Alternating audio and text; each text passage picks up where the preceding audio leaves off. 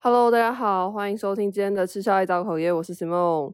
大家好久不见，你们是不是觉得这节目应该就是已经停更了，再也不会更新了？好啊，其实我也没有说不更新，只是前阵子有一段时间呢就比较忙，然后后面一段时间呢就觉得人生好像过蛮开心的。那我觉得我这个人的创作的动力呢，就是在人生不顺遂的时候才会有一些创作的动力，包括像是。我当初会开这个节目，也是因为有很多话想说。那时候是比较愤怒的，可能比较愤世嫉俗的感觉吧。但是后期就慢慢转向是比较偏伤心难过或是悲观这样的情绪。但反正总而言之，这个节目基本上就是围绕着我的情绪。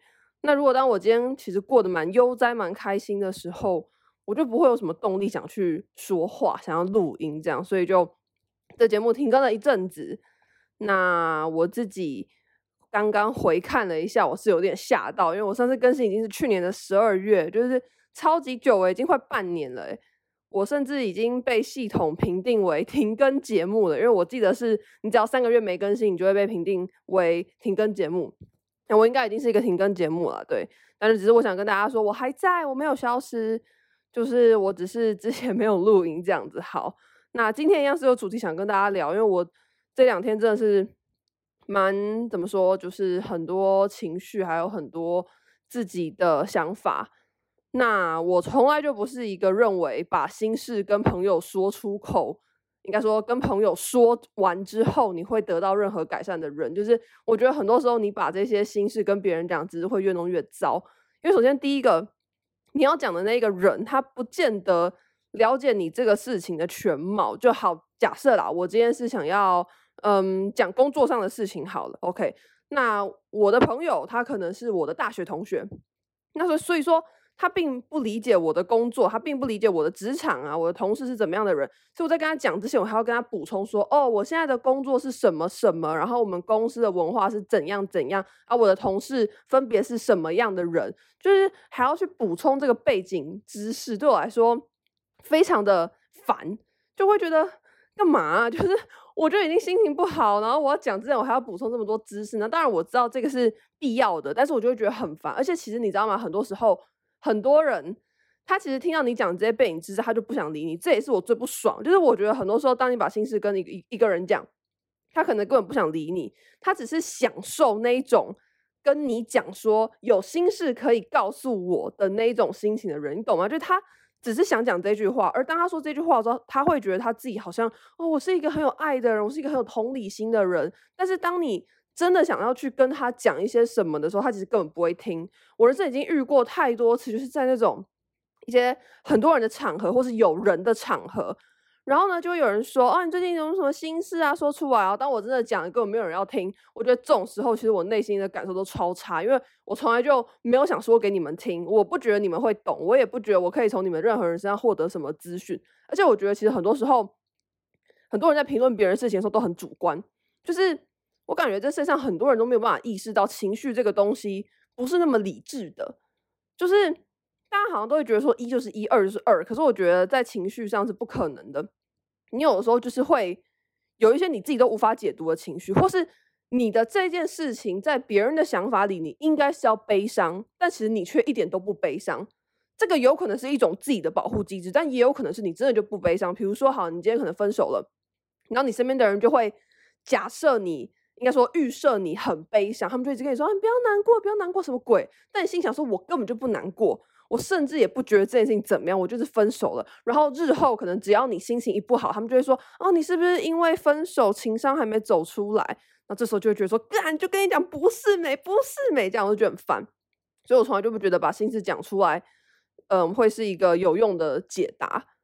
而且我觉得，就是怎么讲，每个人对于人生的价值观的解读都不一样。那我不觉得别人的是错的，可是。大部分的情况是，当我把心事讲出来之后呢，别人就会用一种好像是要嗯质疑我的想法的态度去跟我讲话，我就会觉得不是很舒服，好啊，所以这也就是嗯我不太把心事跟别人讲的原因。那也因为这样，所以这个 podcast 就算是我的一个树洞，就是我对于这个 podcast 是非常非常诚实的，基本上是已经算是比我身边很多人都还要诚实了吧？就是我在这个 podcast，我真的是把我自己很多想讲的话我都讲出来。虽然这样听起来很奇怪，因为这个节目是公开的，基本上这音档传出去是被几千几万人听到，所以理论上我应该要在这边比较不老实。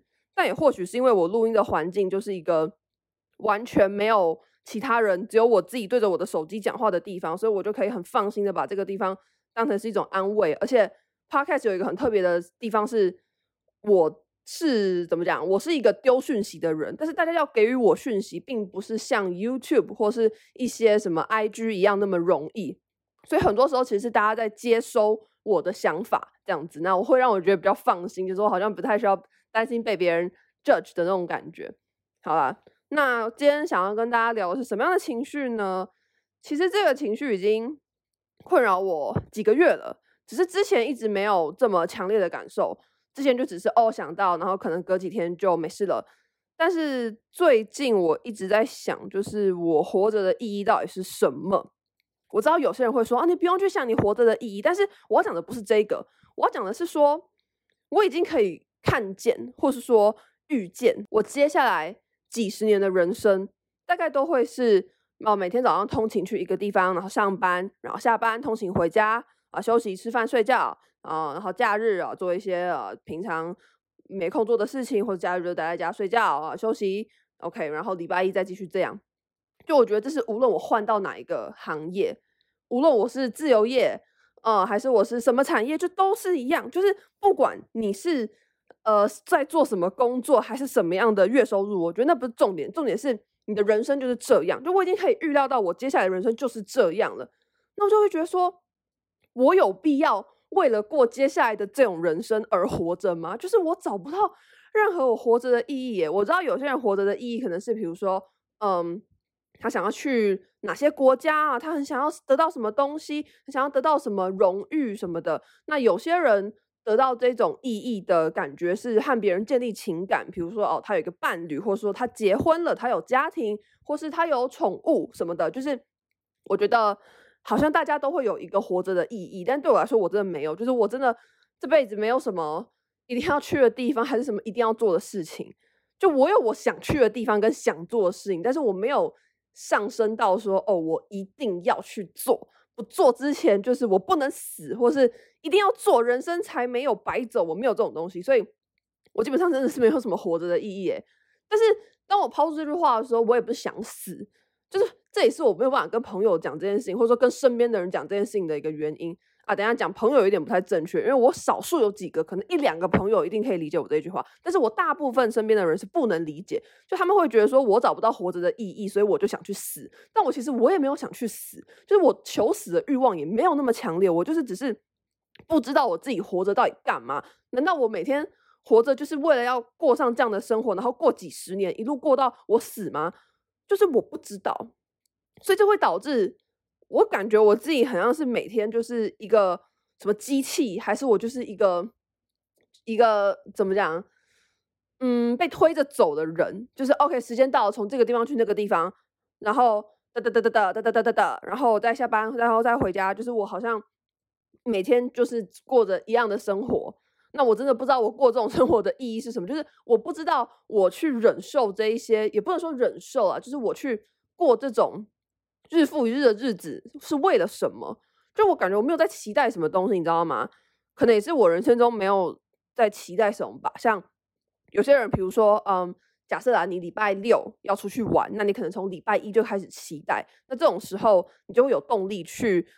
过好你的平日，因为你知道你周末要出去玩了，这样子。但是对我来说，一是我没有什么这种期待，二是我也不知道我该期待什么。我每天就是这样，所以我会觉得我真的不知道活着的意义是什么。可是我也没有想去死，我只是不知道。然后这件事情会影响到我，就不知道我现在可能有压力，或是我现在这样子，就是我人生在这个世界上，我到底来干嘛的？我一点都不觉得我的人生很好玩，相反的，我觉得我人生可能像在演戏吧。就是当我说说我人生不好玩的时候，也不是说我过得很悲惨。我觉得相比很多人，我已经是非常非常非常幸运的人，我已经是极度幸运的人了。就是家庭和谐美满，然后可以发挥他正常的家庭功能，然后父母非常爱我，给予我很大的安全感跟包容，还有陪伴，甚至也会帮我做好一些财务规划。然后身边的人也都很好，就是真的是人生中遇到非常非常非常非常多的贵人，所以我觉得我人生已经是过得非常非常好的。就是当然我不会不是什么你知道很顶什么的，但是我觉得我已经算是很幸运的人了。我没有什么好再去觉得自己很悲哀。可是就算是这样，我还是会觉得，那我到底活着要干嘛？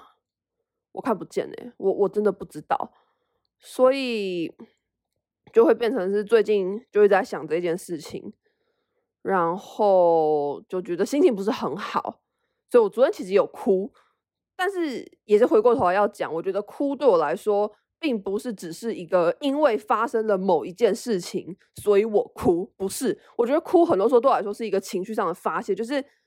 你的身体上的疲累，或是你心理上的疲累的发泄，我觉得哭对我来说是这种作用。所以其实我昨天在哭的时候，我也没有为了什么事情哭，我就只是当下很想哭，然后我就在我的行事历上面写，这是一个定期的一个情绪的排解。对，就我觉得有人的情绪排解可能是吃东西。呃，可能是运动，那对我来说，可能就是弹吉他跟哭这样子。对，我自己是蛮喜欢哭的啊，我觉得哭是一个很好的情绪排解方式。对，所以反正我最近就是一直在思考这件事情，没错。然后刚刚提到，我觉得我活的就是在演戏嘛，我真的有一个很大的这样子的感受，就是我觉得我是一个很多面向的人。就是我是可以是乐观，也可以是悲观，这两种情绪是同时并存在我身上。可是我觉得这世界上有很多人不理解，有很多人会觉得说，他看到我乐观的一面，他就会预设我永远都是一个这么乐观的人。所以当我今天可能抛出一些比较悲观的资讯，他就会觉得说，啊，你怎么会这样？或是有些人他可能已经预设我是一个很悲观的人，所以当我今天乐观的时候，他会说，啊，你只是在骗你自己啦，这样子。但是我就觉得人。或是说，至少我就是一个乐观跟悲观并存的人、啊。我我有的时候会很开心，我有的时候会很负面。但是，呃，不要讲负面好，我非常讨厌负面这个词。我有时候也会很悲伤。但是，无论是哪一种，我都是最真实的我。那些感受都是我发自内心传达出去的。我不觉得我有什么问题。所以，就很多时候在演戏啦。我觉得很多时候活着，其实你就是在演给别人看。就是我不认为有谁可以真正意义上的做自己，包括我。我觉得大家都只是在这个社会的框架下选择一个你勉强可以接受的方式，然后去进行，就是这样。我觉得没有人可以真正的去做自己。那一些说什么啊，你不要去管别人怎么想啊，你就做好你的事情就好了。你管别人怎么想干嘛？你永远跟他们讲，他们就是听不懂啊，不用管。我觉得讲这种话的人超级不负责任，因为这世界上不可能有人可以不去管别人在想什么，就是每个人都还是会活在这个社会的框架底下。那你说，如果真的有人就是。他完全不在意这些社会框架，那他一定是经历的更多，你知道更大的历练。他是试图着去突破别人对他的想法，试图的去突破这个社会给他的那些条条规规。他花了多少时间去克服啊？就我觉得那些叫你说什么不用去跟听不懂的人解释，就是这种话，我没有办法理解。就是怎么还会有人在讲啊？就是我不懂哎、欸，这怎么能？不在乎呢？怎么可能嘛？就是我可能只能心理上啊安慰我自己，说不要被那些人的话影响。但是我现实生活上我不可能去不在乎，就好像是我也很讨厌有人跟我说什么睡一觉就没事了，或说没关系，你就先睡一觉。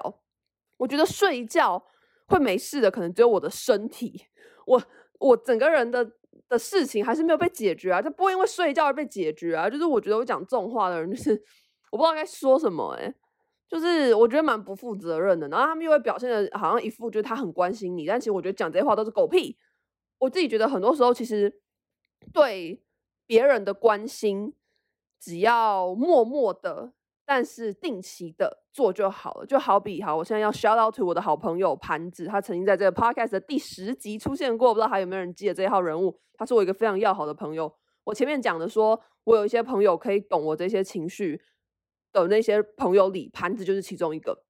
好，那事情是这样的，就是呢，反正盘子前阵子他从日本写了一张卡片给我，因为他现在在日本留学中，所以写了这一张卡片给我。然后因为那张卡片是寄到我高雄家，但我现在人在台北，所以我爸妈呢就是呃之前从高雄上来找我的时候，就顺便把这个卡片带上来。然后因为他们带上来的那一天呢，我刚好是。早上请假跟他们一起处理我搬新家的东西，然后中午才又回去上班，所以那张卡片我就跟着一起把它带去公司才看这样子。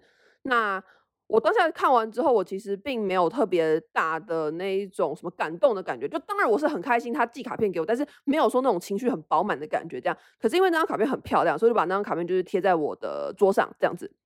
然后今天我整个人情绪状况非常的差。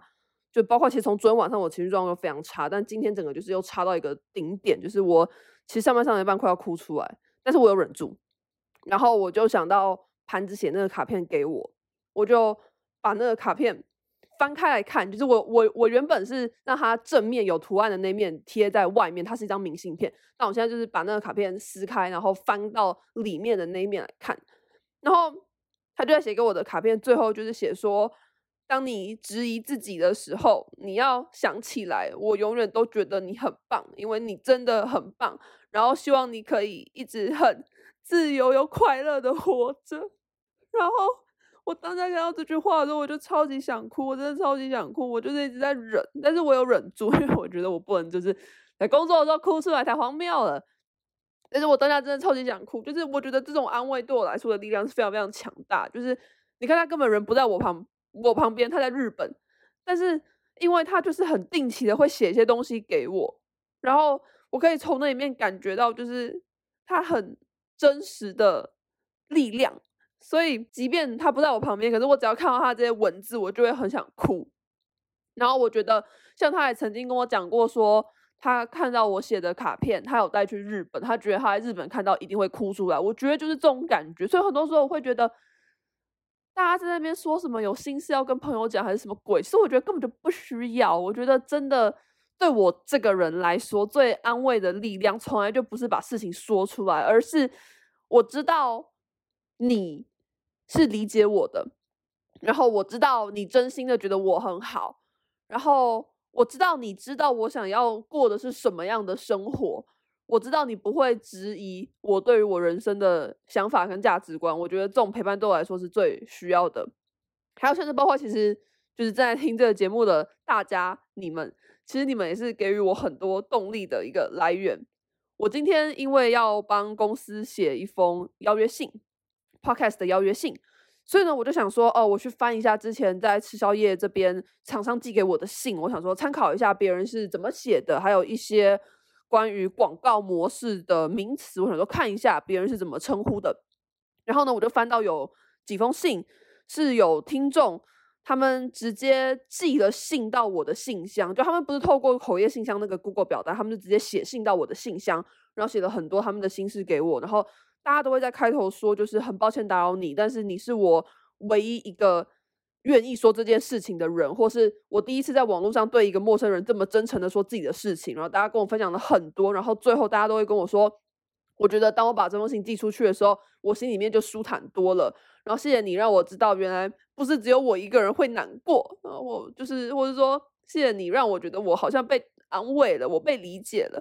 然后我看到这些文字的时候，我是觉得非常的感动。可是因为我当时旁边有就是。呃，跟着主持人和一个来宾的录音，所以就是你知道，我也不能哭哦。今天就是一个情绪很满的一天，导致我现在一边录音一边哭，所以我就觉得，就是大家真的也是给我很多很多力量。但是你看，我根本不认识你们，我根本不知道寄信的人是谁耶。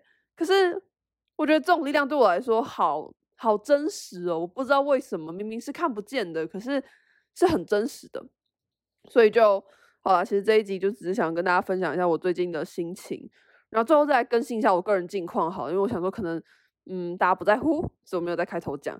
那反正个人近况就是呢，我在去年的十二月开始找工作，因为我接的案子都告一个段落，就年底嘛，都告一个段落了，所以就开始找工作。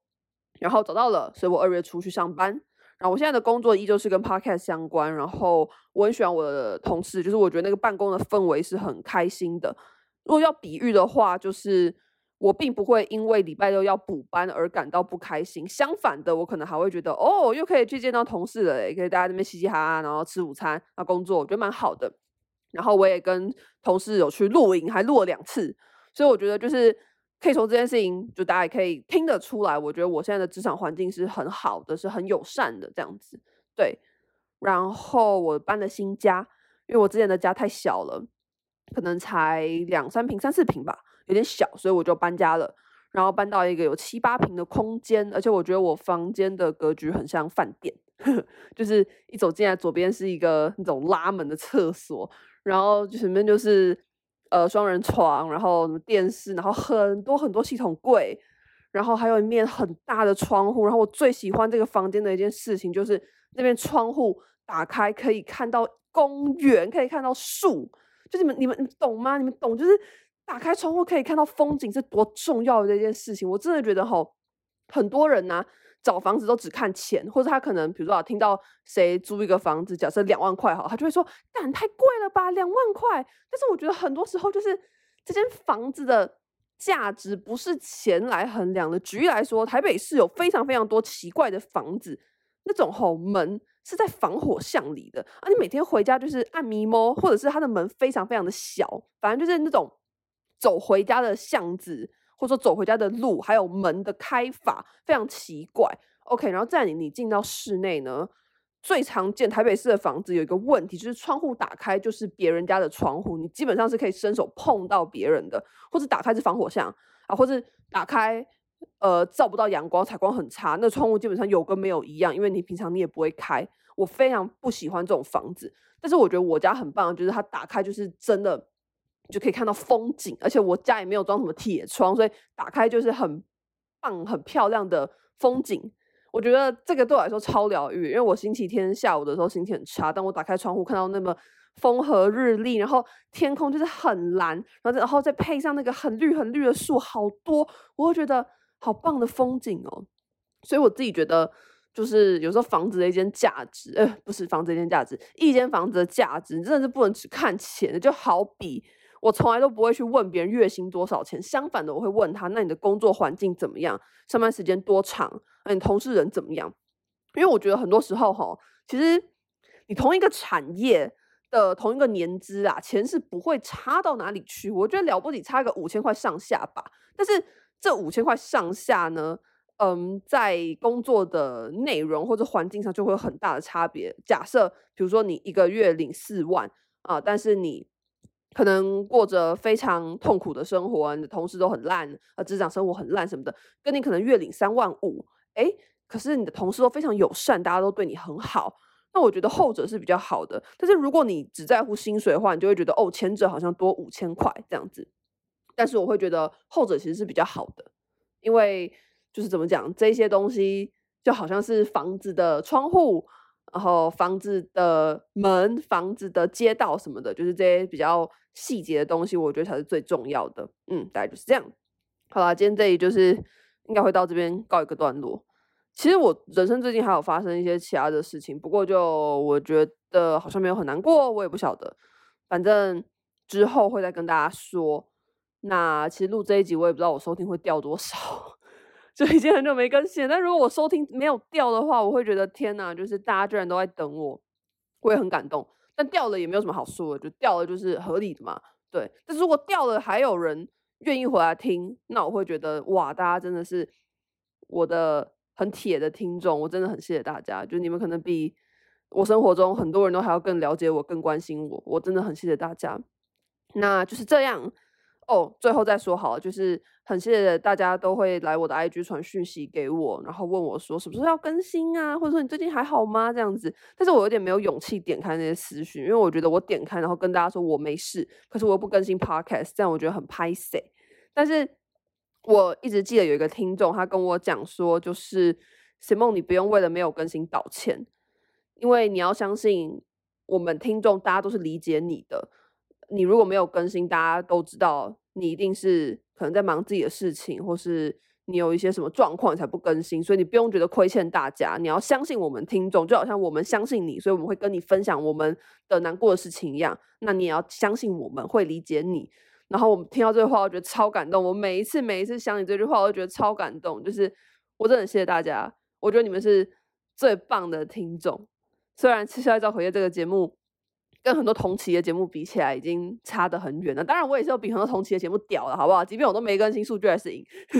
但是就是我真的很谢谢大家。那就是这样，下一次什么时候更新不晓得，没错。但就是我还在，我还在，我不会不更新。我也这个节目不会收掉。我只是不想像有很多 podcaster 在那边分季，什么第一季、第二季什么鬼的。我想说有差吗？就这些季度根本没差。然后他们都会说什么哦，我就是想说第一季休息，然后第二季再重启。但其实他第二季跟每跟第一季一样。那他只是想给自己的偷懒找一个合理的借口，所以他分季。那我想说，你就老实跟你的听众说，你没空更新，或者你不想更新，不就好了吗？因为创作这种东西本来就是很灵感的啊。就我觉得 Podcast 绝对是一种创作。那当我在没有压力的情况之下，我当然是想什么时候更新，我就什么时候更新啊。那反正如果大家没有听到我更新，那就去听其他有动力更新的人的节目就好啊。就这世界上永远不缺有人有。创作的动力啊，那我觉得我不会要大家就是一定要只听我或怎么样，我觉得大家就是把我放在心里的一个小角落，这样我就会很开心。就是你知道，平常大家就去听别人的节目，但是如果我一更新，大家还是愿意回来听的话，我就觉得很开心。好了，就是这样，这集真的要结束了。我现在在想标题要怎么下，因为我好像讲了很多就是跟我这个标题不太相干的东西，还是我要用斜线去把这些东西隔开来啊？不晓得。好了，等下再想。那大家再见。拜拜。